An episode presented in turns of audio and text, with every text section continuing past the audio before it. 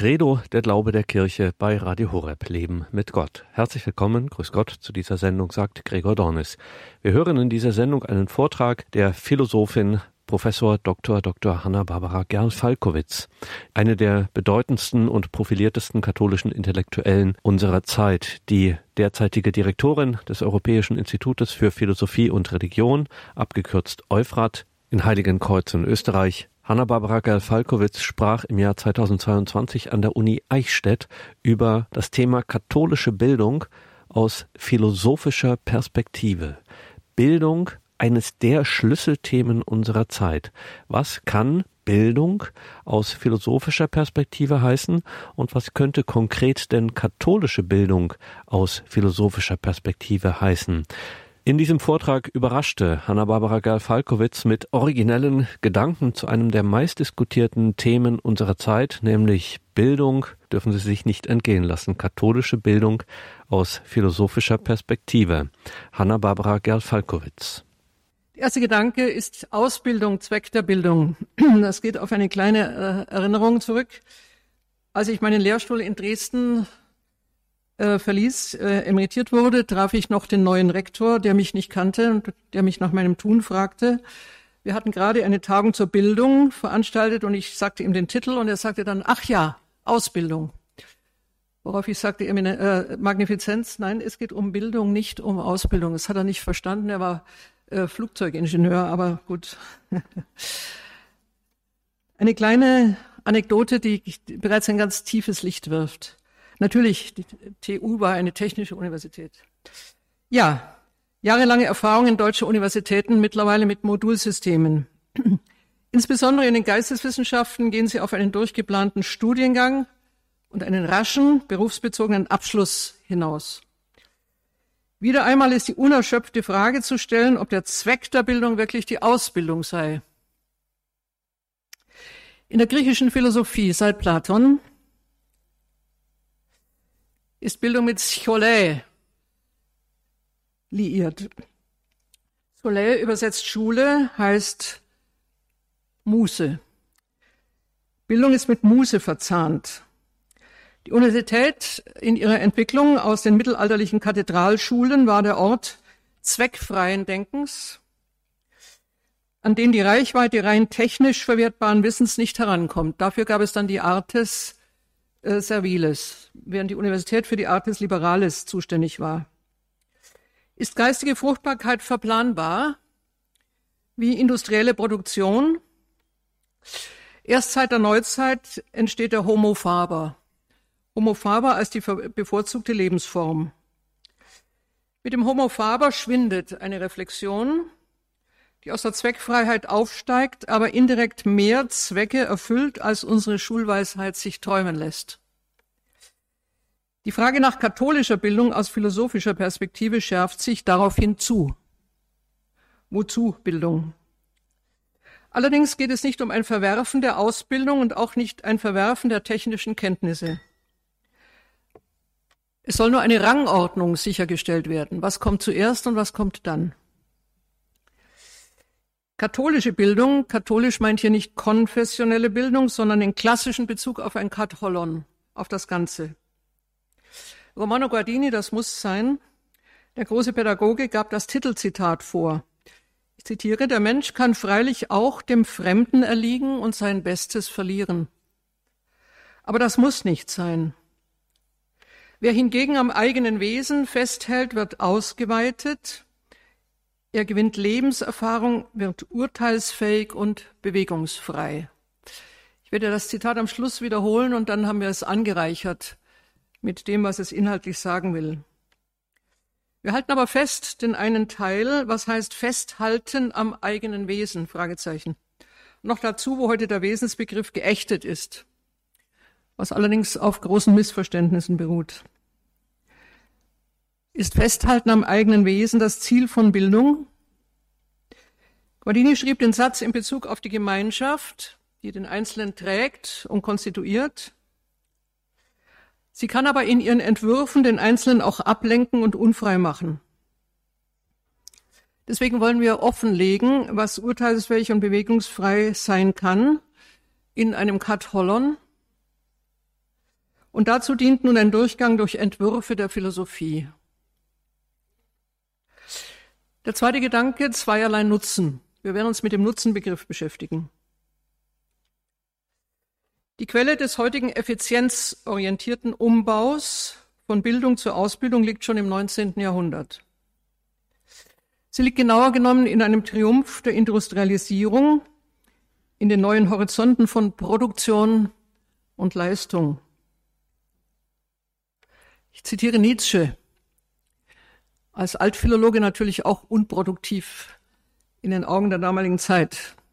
Nietzsche mit einer sehr üblichen, sehr genauen Hinschauungsweise. Zitat, möglichst viel Erkenntnis und Bildung, möglichst viel Produktion und Bedürfnis, möglichst viel Glück, so lautet die Formel. Hier haben wir den Nutzen als Ziel und Zweck der Bildung, noch genauer den Erwerb, den möglichst großen Geldgewinn. Das sind sechs Vorträge über die Zukunft unserer Bildungsanstalten, ganz ausgezeichnete Überlegungen. Ein noch schärferes Zitat, immer noch Nietzsche. Das heißt eben doch nur, die Menschen sollen zu den Zwecken der Zeit abgerichtet werden, um so zeitig als möglich mit Hand anzulegen. Sie sollen in der Fabrik der allgemeinen Utilitäten arbeiten, bevor sie reif sind, ja damit sie gar nicht reif werden, weil dies ein Luxus wäre, der dem Arbeitsmarkte eine Menge von Kraft entziehen würde. Das gehört jetzt in die unzeitgemäßen Beobachtungen vor 150 Jahren. Wer aber gegen den Nutzen Einwände hat, ist beweispflichtig. Vor allem ist mehr ins Feld zu führen als nur die Klage. Klage über die instrumentelle Vernunft, die ja die Handlangerin des Nutzens ist. Ohne instrumentelle Vernunft gelingen ja weder die archaischen Lebenswelten noch auch die modernen.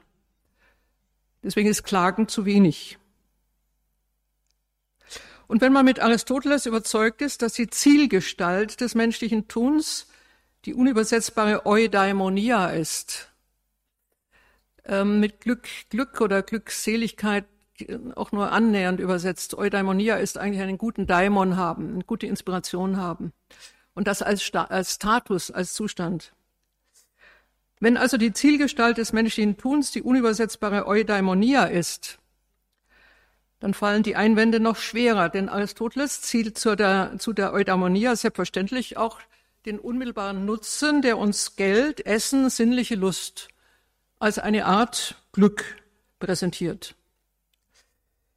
Wer mit Geld, Essen, Lust zufrieden ist oder zufrieden bleiben muss, weil ihm in der damaligen Ständeordnung kein Aufstieg gegönnt ist, wem sollte man das verargen? Aristoteles ist hier sehr pragmatisch.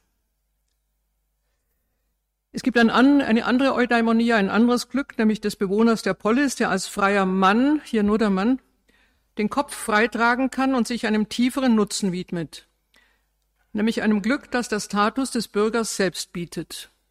Ist auch eine, äh, sozusagen eine sich selbst tragende Qualität, in der Polis zu sein, die Polis zu beraten.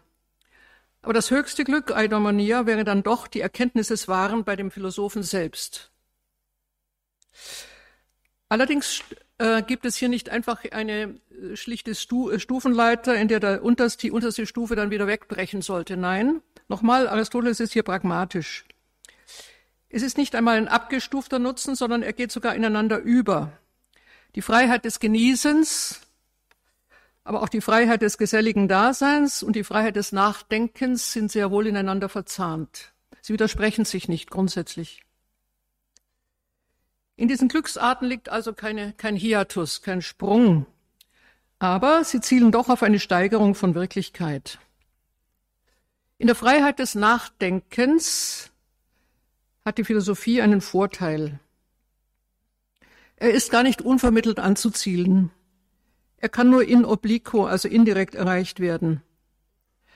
Äh, Gadamer nennt es das Wunder der Selbstvergessenheit des Philosophen.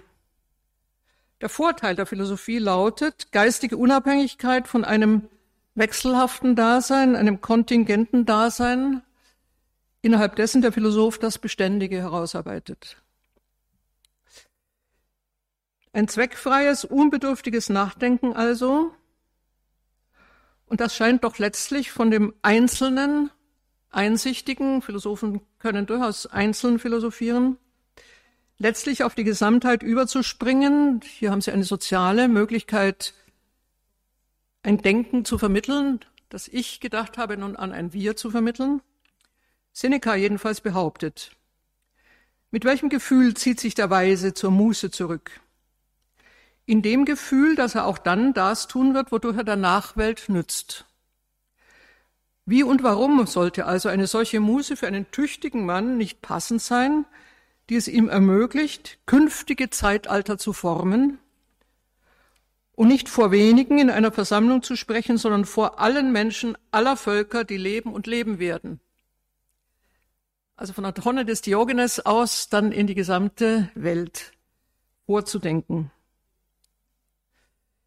Aufgrund derselben Erfahrung, was das Denken des Einzelnen auslösen kann, vertritt Goethe 1830 mit Selbstbewusstsein den Vorrang auch des Einzelnen. Mittelbar wirkt er, aber er wirkt auf die Gesamtheit, wenn er sich selbst bildet. Zitat Goethe, ich habe nie gefragt, was will die große Masse und wie nütze ich dem Ganzen, sondern ich habe immer nur dahin getrachtet, mich selbst einsichtiger und besser zu machen, den Gehalt meiner eigenen Persönlichkeit zu steigern und dann immer nur auszusprechen, was ich als gut und wahr erkannt habe. Dieses hat freilich in einem großen Kreise gewirkt und genützt. Aber das war nicht Zweck, sondern ganz notwendige Folge.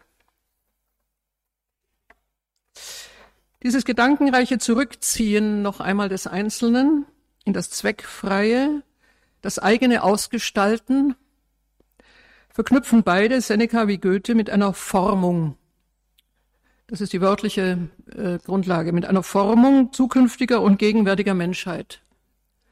Und diese kühne Zusammenschau von einem jetzt isolierten Denken auf ein zukünftiges Denken aller gilt es zu belegen. Entsteht tatsächlich eine Bildung, ja eine Selbstbildung in der Muse, sodass sie notwendig ausstrahlt auf viele andere.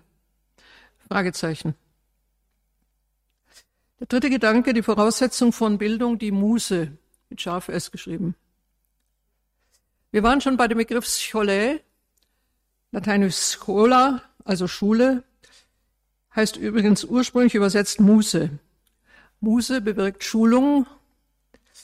Umgekehrt muss man sagen, die Schule wäre eigentlich der Ort der Muse. Man kann dann aber auch sehen, wohin sie letztlich letztlich abgefallen ist. Wahrscheinlich wäre auch Universität der Ort der Schule, der Muse. Die Etymologie des deutschen Wortes Muse weist allerdings eine Herleitung auch aus dem Wort müssen auf. Das führt aber nicht notwendig in die Gegenrichtung. Es gibt ein Müssen, das nicht von außen verhängt ist, nicht andere lassen mich müssen. Es gibt ein Müssen, das gehört in die Gattung der selbstgegebenen Imperative zur drängenden und umfassenden Ausgestaltung seiner selbst.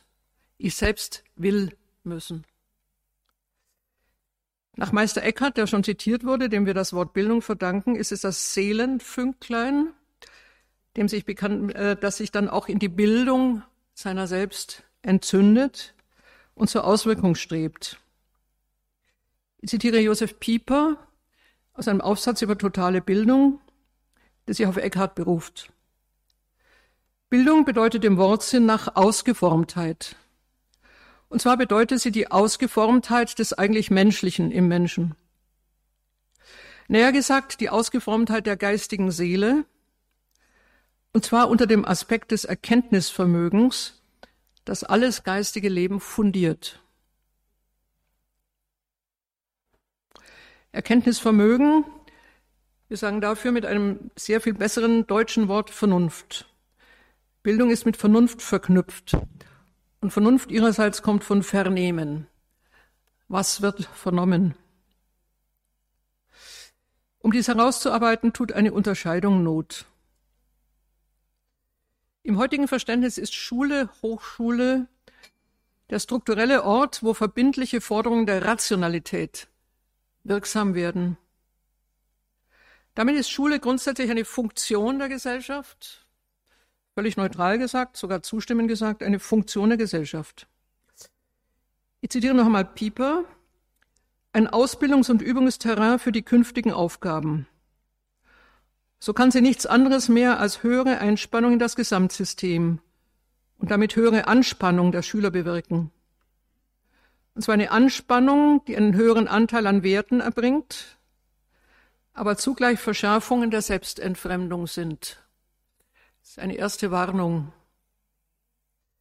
Selbstentfremdung deswegen, weil das Sinnziel solchen Müssens nicht aufscheint, sondern pragmatisch verlagert wird.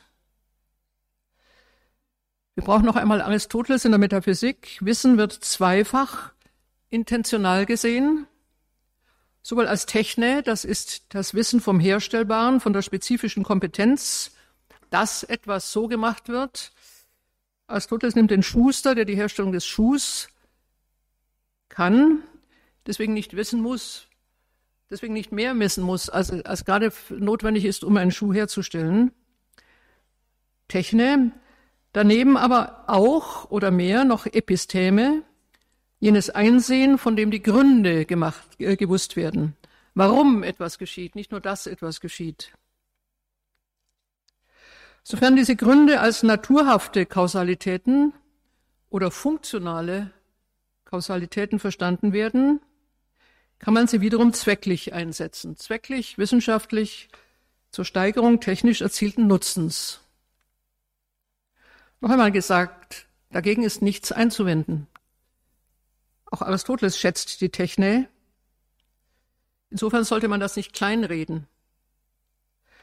Aber in der Bildung im Rahmen einer Scholä wäre ein anderer Ort angesprochen, zitiere, der jenseits des Unterschieds von Nützlichkeit und Unnützlichkeit steht. Das ist nun ein Zitat von Heinrich Rombach, einem Phänomenologen, der zuletzt in Würzburg unterrichtet hat. Ein Ort, der jenseits des Unterschieds von Nützlichkeit und Unnützlichkeit steht. Der Ort des möglichen Anfangs von Sinnhaftigkeit, von Sinnspielräumen und Sinnfassungen, zwischen denen das Dasein frei wählen und in je anderer Weise sich erfüllen kann immer noch Rombach, also zwar kein gesellschaftsfreier Ort, aber ganz entschieden ein gesellschaftsübergeordneter Ort.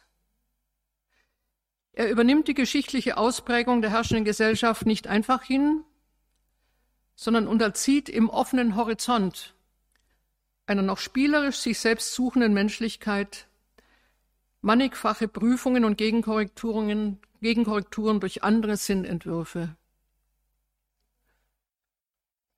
wenn schon nicht in der Schule, dann doch in der Hochschule wäre jener Ort offen zu halten, an dem die vorherrschende Denkweise den Bereich eines unverfügbaren, nicht quantifizierbaren und nicht ableitbaren wahren würde. Ein Bereich, den die Einzelwissenschaften nicht pragmatisch oder rein funktional unterlaufen. Dieser Freiraum ist schwer zu bestimmen. Er meint nicht den luftleeren Raum a priorischer Spekulation. Er meint das Kennenlernen von Sinnentwürfen, wie sie in Religionen und Kulturen zur Deutung von Welt und des Menschen schon vorliegen. Erfahrungsgemäß lässt sich damit eine Offenbarung des Unverfügbaren freilegen. So hatten bereits die orientalischen und okzidentalen Kirchenväter bei der Ausformulierung des Christentums auf die Logos Permatikoi, auf die verstreuten Funken der Wahrheit anderer Religionen und Kulturen zurückgegriffen. Sie hatten sie als tragfähiges Fundament in die eigene Überzeugung einbezogen. Eine ganze Reihe der frühen Kirchenväter waren Philosophen vor ihrer Taufe oder auch nach der Taufe. Und die Logos Pamatikoi, also diese verstreuten Funken zu sammeln und dann eben auch äh, heranzuziehen, war eine ganz gewaltige Übung. Zugleich arbeiten die Sinnentwürfe eine zugrunde liegende transkulturelle und transreligiöse Anthropologie heraus, die den Menschen als sich selbst notwendig Transzendierenden begreift. Transzendierend auf Sinn und nicht allein auf Zweck. Ein wichtiger Satz, zwecklos, aber sinnvoll, ist der Vollzug menschlichen Daseins. zwecklos, aber sinnvoll. Das wäre genau dieser Spielraum der Cholet. Ein vierter Gedanke. Die Ordnung des Ganzen. Als Quelle einzelner Einsichten. Die Ordnung des Ganzen. Auch hier ein Hollon, das in die Bildung gehört. Der Freiraum, über den Sinn nachzudenken, ist keineswegs in seinen Folgen ineffizient oder ein neuer elfenbeinerner Turm. Eine Vernetzung auch mit scheinbar thematisch weit entfernten Wissenschaften zeigt sich überraschend sinnvoll und bringt einen Erkenntnisgewinn, wenn dieser Ausdruck nicht wieder rein zweckbetont gehört wird. Ich möchte zwei Beispiele geben, wie sich Philosophie mit, einer, mit Einzelwissenschaften ganz unterschiedliche Couleur verbinden kann, um damit auf drängende Fragen gerade unserer Gegenwart einzuwirken. Das erste Gebiet Wirtschaftswissenschaften. Eine Verbindung von Philosophie mit Wirtschaftswissenschaften zum Beispiel kann den Charakter des Gabentausches tiefer erfassen lassen. Gabentausch geben, nehmen, erwidern in allen seinen Spielarten. In den letzten Jahren ist gerade das Phänomen Gabe beziehungsweise auch nehmen und zurückgeben, das Phänomen Gabe, tief in seine Sinnvorgaben hinein entschlüsselt worden. Klassisch dazu nach wie vor übrigens Marcel Moss äh, von 1923, Die Gabe, Le Don. Sowohl in der französischen als auch in der deutschen Phänomenologie ist das Gabephänomen äh, im, im Moment eine der bestimmenden Diskussionen. Was kann man daraus lernen? Es lässt sich zeigen, und das ist jetzt philosophisch, kann aber sofort in wirtschaftswissenschaftliche Kompetenzen mit übersetzt werden. Es lässt sich zeigen, dass Geben eine Anerkennung der Vorgabe des Daseins bedeutet. Wir können geben, weil wir uns gegeben sind. Die Frage nach dem Geber muss deswegen noch gar nicht gestellt werden.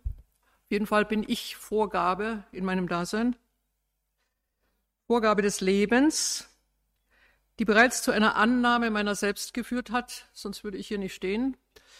Die Annahme meiner selbst auch ein transzendenter Gesichtspunkt. Wir leben ja nicht nur einfach hin drauf los. Vielmehr ist die Annahme unserer selbst bereits natürlich auch in eine Schwierigkeit geraten. Wir haben vorher von den geschlechtsdysphoren Problemen gehört.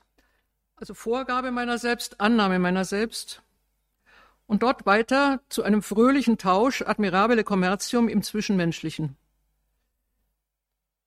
Auch zum Verständnis des Menschen von einem gebend Göttlichen. Wenn dieser Rhythmus versackt zwischen Geben, Nehmen, Erwidern, sind tiefste Störungen zufolge. Schon Platon hat die Gerechtigkeit dieses Gebens und Nehmens zum Zentralthema einer guten Politik gemacht wo solche ungeschuldeten Vorgaben, wir alle beginnen mit Vorgaben, wo solche ungeschuldeten Vorgaben, die nicht zurückzahlbar sind, nicht anerkannt werden, geht es früher oder später um einseitige Gewinnmaximierung und an die Stelle von Nehmen oder Zurückgeben tritt dann ein Raffen ohne Rückgabe und das soziale Leben erlahmt. Das sind nur Andeutungen, aber da gibt es sehr ausgezeichnete Ausführungen, wie sich das wirklich im Einzelnen noch einmal buchstabiert. Ein anderes Beispiel in internationalen Beziehungen. Vor dem heutigen Hintergrund auch gesprochen.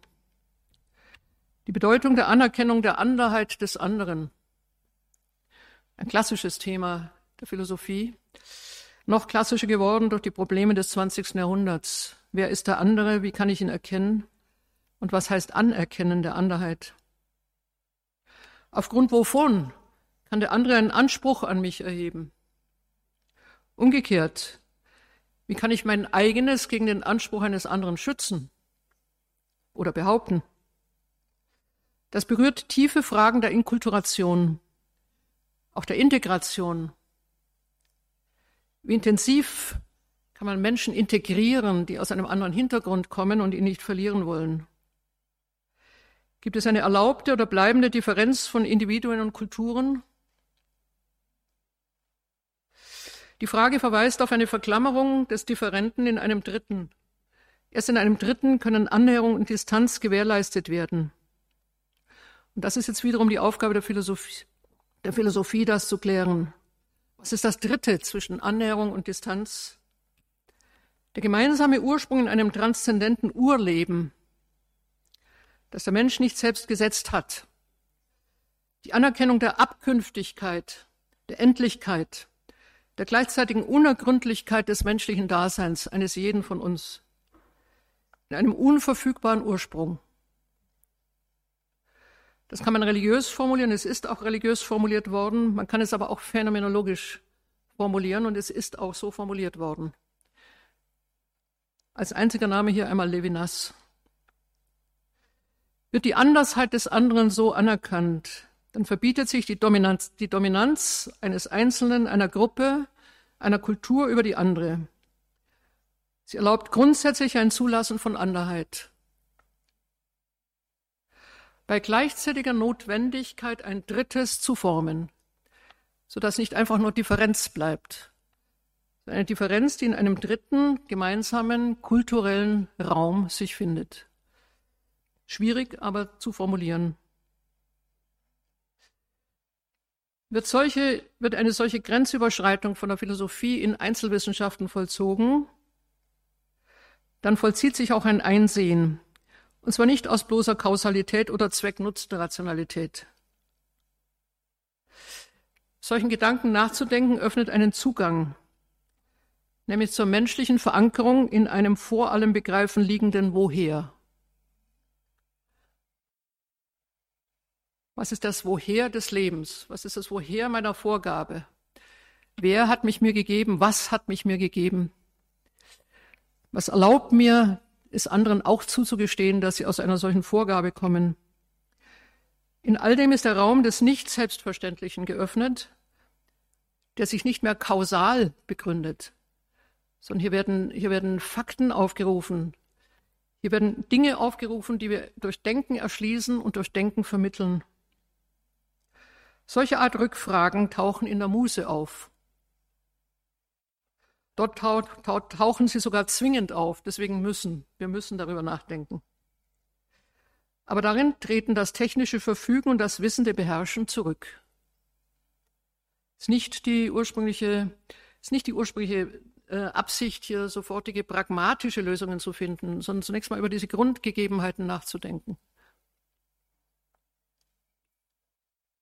Otium im Lateinischen hat die Gegenprobe durch Negotium, die Ascholia, das Geschäft. Negotium verneint die Muse und wir sind weithin im Negotium verstrickt. Aber eindeutig ist das geschäftige Tun das Abgeleitete. Nochmal Aristoteles in der Nikomarischen Ethik, wir sind unmüßig, aber um Muße zu haben. Selbstverständlich, wir müssen arbeiten, aber damit wir endlich auch den Freiraum wieder haben. Natürlich ist die Unmuse, die heute noch in der schwäbischen Mundart geläufig ist, obwohl gerade die Schwaben dem Schaffen besonders zugetan sind. Trotzdem, das Wort Unmus ist äh, sehr negativ besetzt. Jemand ist unmusig. Allerdings ist die Unmuse keineswegs überflüssig. Ein Dualismus noch einmal zwischen bildender Muße und instrumenteller Vernunft verbietet sich geradezu.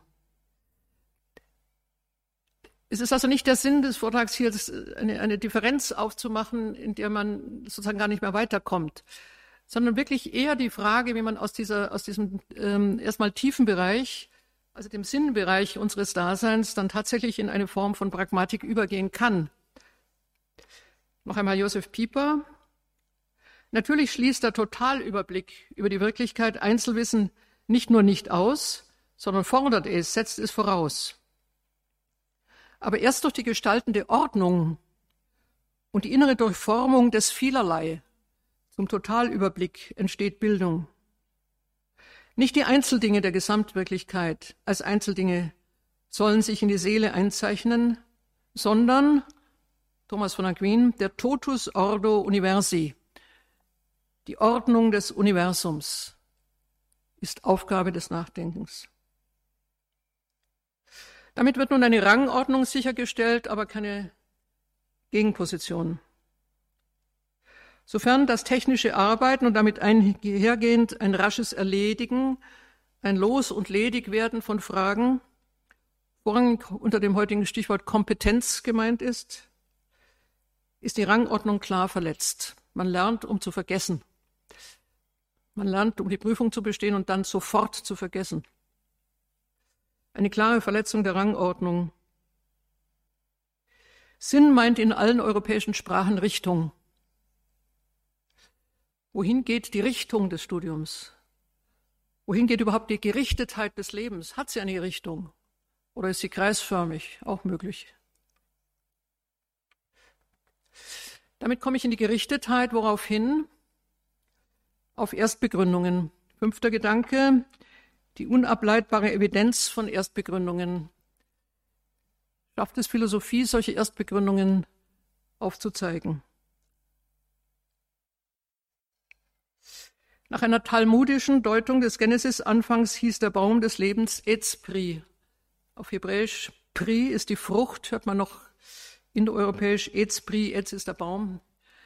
Wörtlich übersetzt, der Baum des Lebens heißt Etzpri, Baumfrucht. Immer schon und zeitfrei.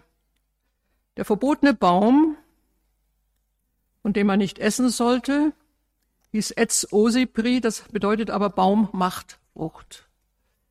Es ist nur eine kleine Silbe dazwischen, Baumfrucht und Baum macht Frucht. Der verbotene Baum trennt Ursache und Folge. Er dividiert einen einzigen Vorgang durch zeitliche Versetzung ins Nacheinander. Statt gleichzeitig zu sein, ist es nacheinander. Statt Empfangen der Frucht, die schon da ist, wählen die Ureltern paradigmatisch das Machen der Frucht in der Zeit. Genau genommen sich machen. Sie bestätigen sich im Machen der Frucht. Das pathische Verhältnis, pathisch ist nicht passiv. Pathisch kommt vom Pathos, das heißt etwas zulassen, und zwar aktiv zulassen, aber sich geschehen lassen. Nicht einfach nur äh, auf sich einströmen, im Sinne von sich unterwerfen, sondern das pathische, empfangende Verhältnis zur Wirklichkeit dreht sich mit diesem Baum Etz Ossibri uranfänglich um. Ich zitiere einmal Ferdinand Ulrich, der diesen Mythos ausgelegt hat, ein großer, ziemlich unbekannter Philosoph, der lange in Regensburg und München gewirkt hat. Die Welt redet zu Menschen, weil er sich selbst in sie hinein ausspricht, weil er das Stumme durchwortet und in das Licht seiner Arbeitssprache stellt. Dann ist er ungestört in der Welt daheim. Niemand redet dazwischen und verunsichert sein kurzgeschlossenes Verhältnis zu sich selbst. Wenn wir das auslegen, dann bedeutet es, dass wir Frucht machen, weil wir damit die Frucht beherrschen, nicht einfach nur empfangen. Aus der Sprache des Mythos gelöst zeigen die beiden Bäume auf der einen Seite das mühelose Erfassen von Wirklichkeit durch den Intellektus, ein inneres Lesen, wenn der zweite Baum ein mühevoll, mühevolles Zergliedern durch die Ratio bedeutet. Ratio heißt ja an sich ein analytisches Vorgehen, ein gliederndes Vorgehen. Bleibt die Wirklichkeit nur in der Analytik im Blickfeld, im Zergliedern, so wird übersehen, dass der rezeptive Intuitus, Intellektus, der zeitfreie Hinblick im Blitz der Erkenntnis die Frucht erkennt ohne lange Umwege, im Hinsehen. Er erkennt das Ganze, dann kann es diskursiv zerteilt werden. Aber ohne Intuitus ist auch Ratio hohl. Alle rationale Argumentation muss letzten Endes zurückgreifen auf Prämissen, die sie selbst nicht wiederum begründen kann weil sie ihrerseits wiederum Kause darstellen. Also im Kausalitätsgefüge muss ich immer wieder auf Ursachen zurückgehen, aber ich muss die Ursachen als solche nicht nochmal begründen müssen, sonst müsste ich sie wieder kausal zurückführen. Irgendwann einmal müssen die Kause als solche auch einleuchten. Sie müssen auch stehen, brauchen nicht noch einmal ein, ein Unterfangen. Sonst entsteht ein, ein nicht beweiskräftiger Zirkel ad infinitum. Gibt es solche Prinzipien? Auf jeden Fall müssen sie prinzipiell verschieden sein vom Charakter der abgeleiteten Sätze. Das Prinzip beweist sich selbst, indem es ausgesprochen wird oder gesehen wird. Welchen Charakter haben diese ersten Prinzipien? Kann man sie überhaupt finden? Noch einmal Aristoteles, das ist die Aufgabe der Philosophie. Beschreiben lassen sie sich schnell. Sie haben nämlich einen unmittelbar evidenten, geradezu blitzartigen Charakter. Etwas leuchtet ein. Ein Einleuchten, dessen Evidenz nur tautologisch beschrieben werden kann. Diese Prämissen zu finden, ist kein Weg im strengen Sinne des linearen Folgerns. Vielmehr beruht die Findung auf einem Vermögen, das die Griechen Nous nennen, Nous, Geist, Intellekt, im Deutschen eben Vernehmen.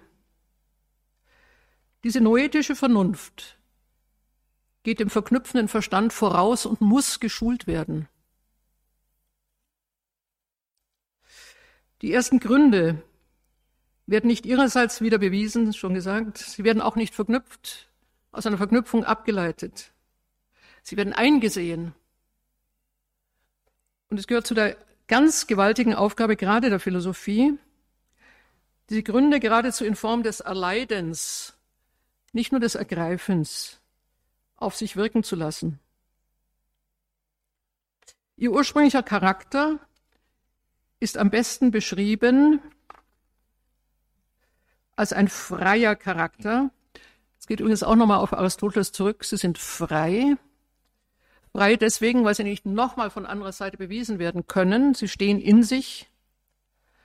Und dazu gehören dann eben unbeweisbare Sätze, die aber sofort überzeugen. Wir kennen einen bereits sehr technisch gehandhabten, Descartes wurde heute schon genannt, ich denke, also bin ich.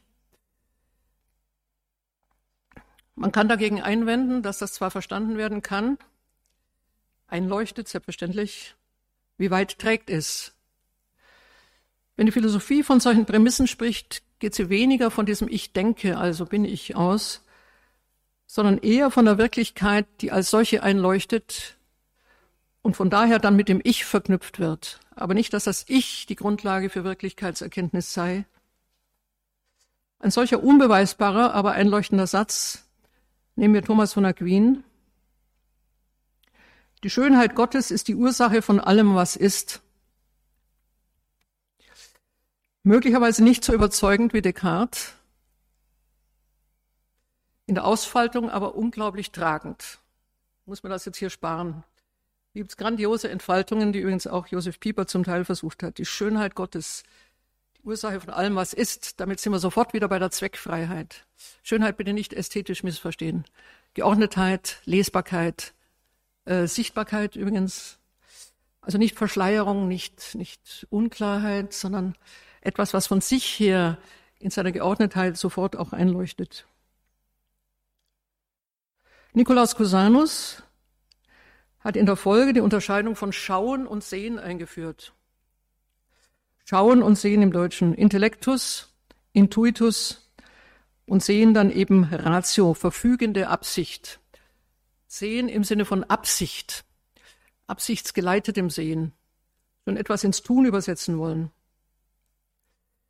Heidegger übersetzt Logos, Logos, das wäre dasjenige, was geschaut wird, mit Sammlung, sehr schöne Übersetzung. Im Unterschied zur Teilung, immer wenn etwas Gesehenes geteilt wird, wird es schon in die Verzeitlichung, ins Additive, ins Rationale, ins Aufrechnen gesetzt. Aber wie gelingt die Sammlung? Mit einem Blick etwas zu erfassen? Die sieben technischen Künste, um auch nochmal auf sie zu kommen, werden im mittelalterlichen Curriculum Serviles genannt und der Vita Activa zugeordnet. Sie dienen eben der Leistung, dem Weltbau, den der Mensch ja auch als Auftrag hat. Aber die Vita Contemplativa, das Betrachtende, Schauende, Intuitive, wäre, noch einmal Thomas von Aquin, etwas, was uns nicht liegt, weil es in der Tat einfach nur gegeben werden kann, geschult, aber dennoch im letzten Sinne nur gegeben, und Thomas würde sogar sagen, sie übersteigen das Menschliche.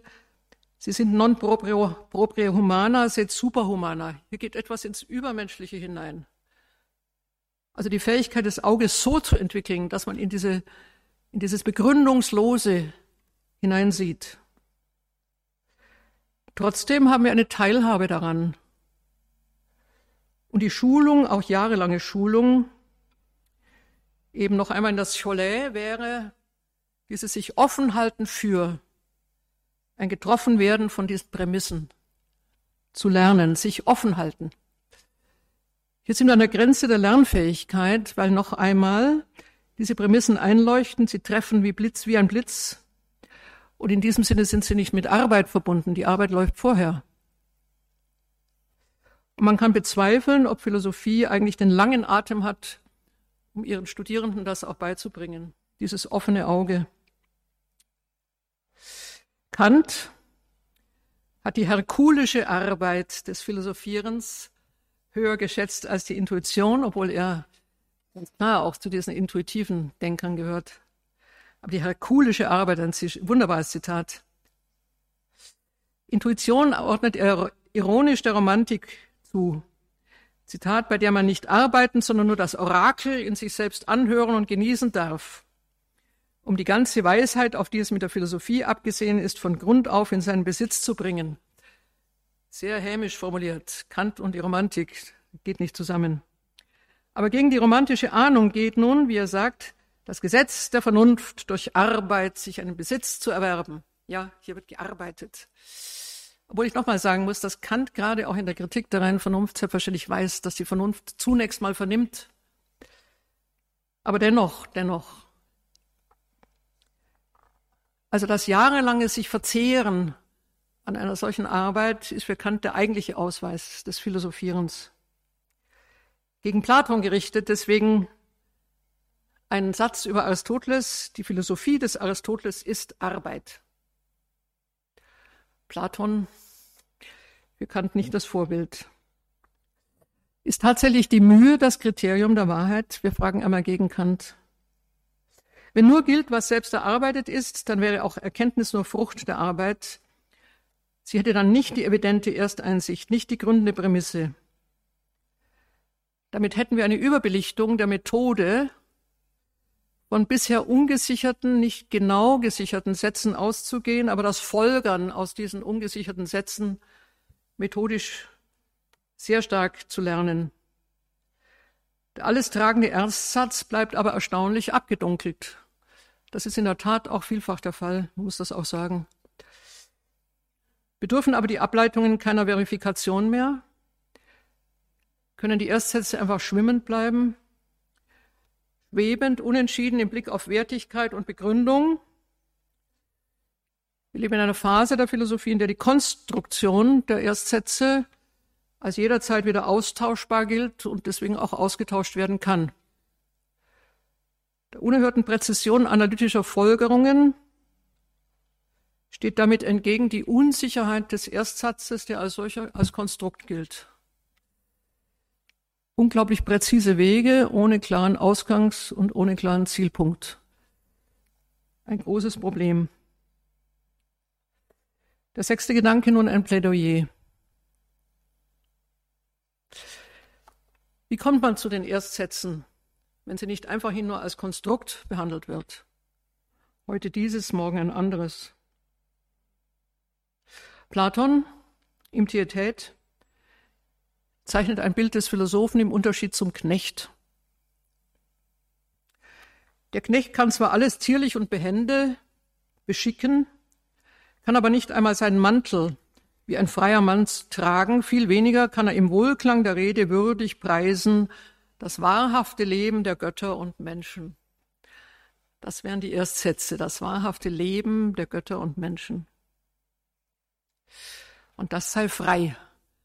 Das ist die Freiheit, sich darauf einzulassen. Diese Rangordnung, das wahre Leben der Götter und Menschen zum Thema zu haben, bleibt das ganze Mittelalter hindurch deutlich, wird ohne Probleme in das Christentum übertragen, in die Kathedralschulen.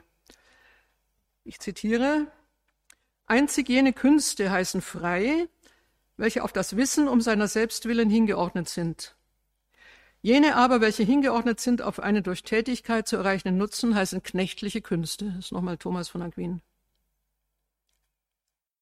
Im Zweck ruht ein Ding nicht in sich selbst, sondern ist auf den Zweck hingeordnet, wird als Durchgang auf ein außer ihm liegendes Ziel eingesetzt. Aber Sinn lässt den Schwerpunkt einer Erkenntnis in ihr selbst aufleuchten. Was ich damit dann tue, ist ein zweiter Gedanke. Aber zunächst mal lässt der Schwerpunkt einer Erkenntnis in sich selbst Licht entstehen. Auf der Linie solcher Sinnfülle liegen verschiedene menschliche Handlungen, die das illustrieren, wenn, es auch nicht, wenn sie es auch nicht einfach hin ersetzen. Also hier wird nicht Philosophie ersetzt, aber es wird illustriert. Das erste ist das Spiel als etwas, was vor allem in der Phase des Kindes sich vollzieht, in die wir ja nicht mehr zurückkehren können. Zitiere Guardini, ein zweckfreies, sich ausströmendes, von der eigenen Fülle besitzergreifendes Leben. Das ist das Spiel. Zweckfrei, sich ausströmend. Ebenso das Kunstwerk. Wir greifen jetzt mal zurück auf verschiedene Möglichkeiten, sich mit diesen Urdingen, also dem, dem seligen Leben der Götter und Menschen, eigentlich noch einmal zu befreunden. Das Kunstwerk. Nicht in erster Linie wiederum zweckhaft, sondern um seiner selbst willen. Spiel und Kunstwerk, noch einmal erinnert, verknüpfen sich in der Liturgie. Auch die Liturgie ist nicht zweckmäßig. Sie hat keine erzieherischen Aufgaben, sie hat auch keine ästhetischen Aufgaben. Sie hat überhaupt keine Aufgaben. Ihr tiefster Sinn ist Schau, Theoria von Gottes Herrlichkeit. Übrigens unbeweisbedürftig, braucht keinen Beweis. Natürlich erheben sich jede Menge Fragen, dafür haben wir nachher ein Gespräch. Aber einmal muss einfach mal freigeräumt werden von der pädagogischen, sozusagen von der pädagogischen, zweckmäßigen Aufführung bestimmter Liturgien. Das ist nicht der Fall. Es ist genau dasjenige, was die Philosophie hier im Sinne des Spiels, des Kunstwerks, des sich selbst tragenden Vorgangs beschreibt. Kein Sollen, nur ein Hören, ein Schauen im Absichtslosen, keine gewollte Kreativität, sondern ein großer, aus sich selbst sinnvoller Vollzug. Daraus wird einsichtig, weshalb gerade der Kult die Stelle des Ursprungs der Kultur ist. Heute noch haben wir ein Kultusministerium und nicht ein Kulturministerium. Eigentlich wäre das Kultusministerium für den Kult zuständig. Das ist nicht mehr vielleicht auch gut. Aber die Ableitung ist trotzdem aber wichtig zu hören. Ich zitiere nochmal Pieper in Muße und Kult, der hat das verbunden. Freiwillige schenkende Darbietung, gerade nicht Nutzung. Just das denkbar äußerste Gegenteil von Nutzung. So entsteht im Mitvollzug des Kultes einzig von dort her ein durch die Arbeitswelt nicht aufzuzehrender Vorrat ein durch das sich drehende Rad des Verschleißes unberührbarer Raum nicht rechnender Verschwendung, zweckentbundenen Überströmens, wirklichen Reichtums, der Festzeitraum. Nun sind wir im Humanum. John Henry Newman hat ebenso davon gesprochen. Das heißt, wo geht es jetzt um das Menschliche als etwas, das sich erschließt in der Freiheit von etwas, das sich unerarbeitet einstellt. Auch Religionen wachsen im Wissen um diese Freiheit. Es gehört zur biblischen Einsicht, dass Gott die Mühe des Menschen nicht als Tribut in Anspruch nimmt. Doch im Gilgamesch-Epos in Mesopotamien müssen die Menschen für die Götter Wasser schöpfen. Deswegen sind die Menschen geschaffen. Übrigens reizenderweise auch, um den Göttern beim Mittagsschlaf die Fliegen zu vertreiben. Also sie haben ganz klare Funktionen, die sie, ein, die sie betreiben müssen. Die Erleichterung der Arbeit für die Götter ist auch eine Möglichkeit, den Menschen zu denken. Der Psalmist 16.1 weiß es umgekehrt, dass eine freie Übersetzung aus der Vulgata, übrigens eine reizende Fehlübersetzung, ich lese sie aber vor, im Lateinischen ist etwas missverstanden worden, aber die Übersetzung ist zauberhaft. Sie heißt folgendermaßen, du bist mein Gott, denn meiner Hände Werk bedarfst du nicht. Denn ein Gott, der mich nicht braucht, sondern mich will, großer Unterschied. Das ist einer der Gründe, weswegen die Philosophie solche Überlieferungen als Korrektiv der totalen und totalisierenden Arbeitswelt erinnert.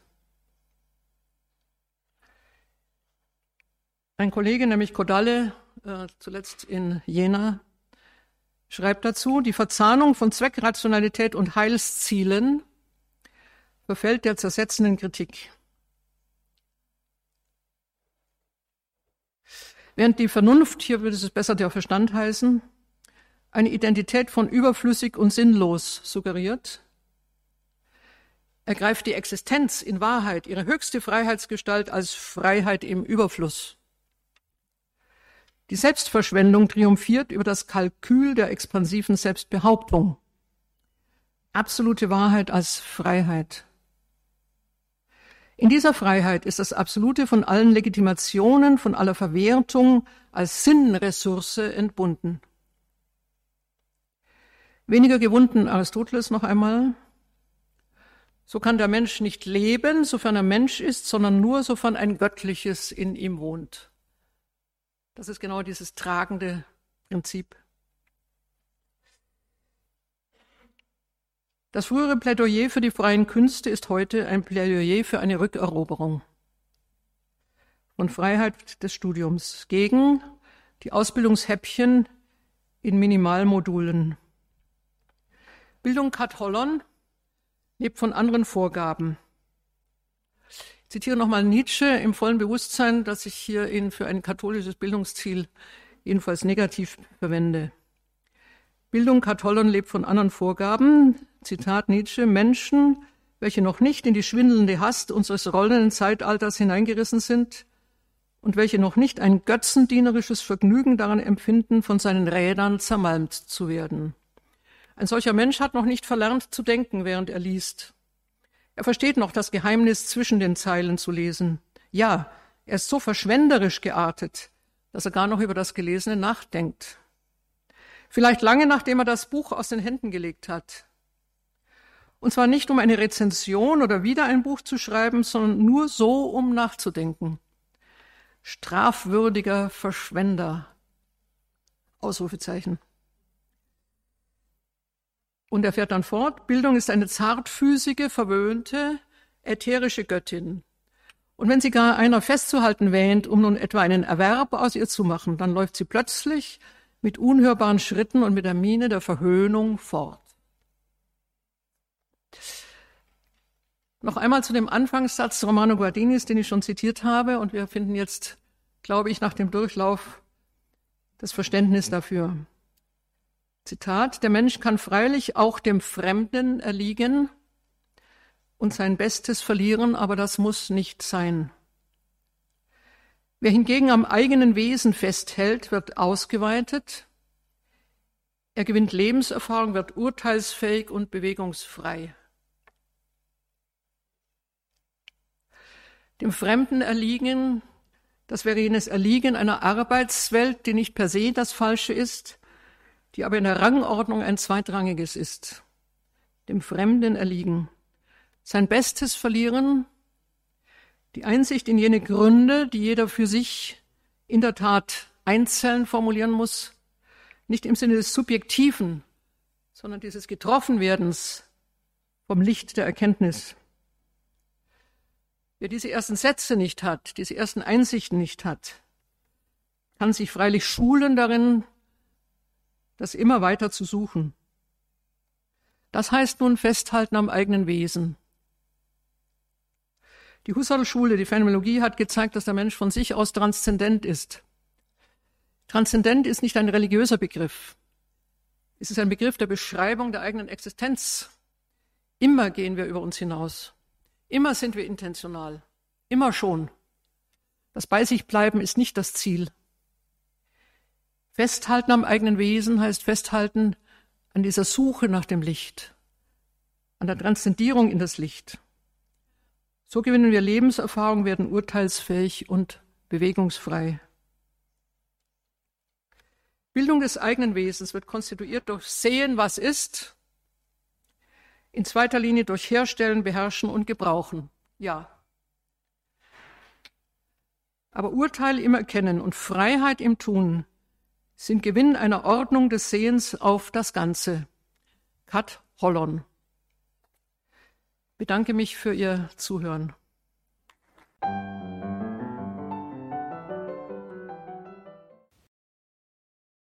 In der heutigen Credo-Sendung bei Radio Horeb Leben mit Gott hörten Sie einen Vortrag der Religionsphilosophin Professor Dr. Dr. Hanna Barbara Gerl-Falkowitz, Direktorin des Europäischen Institutes für Philosophie und Religion in Heiligenkreuz in Österreich, abgekürzt Euphrat. Das Thema von Hanna Barbara Gerl-Falkowitz war katholische Bildung aus philosophischer Perspektive. Sie haben es gemerkt, liebe Hörerinnen und Hörer, ein richtig intensiver Vortrag mit ganz originellen Gedanken, die man nachhören sollte in unserer Mediathek auf horeb.org. Teilen Sie das Ganze auch gerne in Ihren sozialen Netzwerken. Machen Sie auf Radio Horeb auf diese und andere Beiträge aufmerksam. Besuchen Sie auch unsere Online-Auftritte, Facebook, Instagram, abonnieren Sie unseren YouTube-Kanal. Seien Sie auch hier Teil dieser Radiofamilie von Radio Horeb Leben mit Gott. Danke Ihnen allen fürs Dabeisein. Hier folgt jetzt um 21.30 Uhr die Reihe Nachgehört. Danke für all Ihre Unterstützung, für Ihre Gebete, Opfer und Spenden. Alles Gute und gottesreichen Segen wünscht Ihr Gregor Dornis.